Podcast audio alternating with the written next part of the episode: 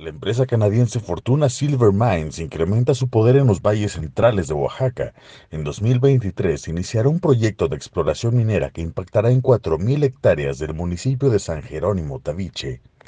La empresa canadiense, que en México usa el nombre de Minera Cuscatlán, destinará un millón y medio de dólares en el proyecto que le permitirá aumentar el saqueo de plata y oro de Oaxaca. Los permisos para iniciar las perforaciones de 93 planillas de barrenación se encuentran en trámite en la Semarnat del gobierno federal, quien este sexenio le ha otorgado facilidades a la empresa, mientras aparenta frenar el proyecto minero ante comunidades afectadas, aunque en realidad otorga bajo la mesa los permisos a los canadienses para seguir contaminando el medio ambiente e incrementar sus ganancias en millones de dólares. Al mismo tiempo, la minera de Canadá ha incrementado el despojo de tierras en partes del mundo.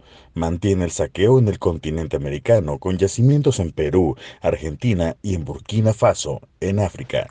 Tras agotar casi totalmente en 10 años el yacimiento ubicado en San José del Progreso y contaminar con derrames químicos a la comunidad de Magdalena Ocotlán, Fortuna Silver Mines amplía su poder en Oaxaca, ahora hacia San Jerónimo Taviche, un paso más para seguir contaminando y destruyendo comunidades en los valles centrales de Oaxaca.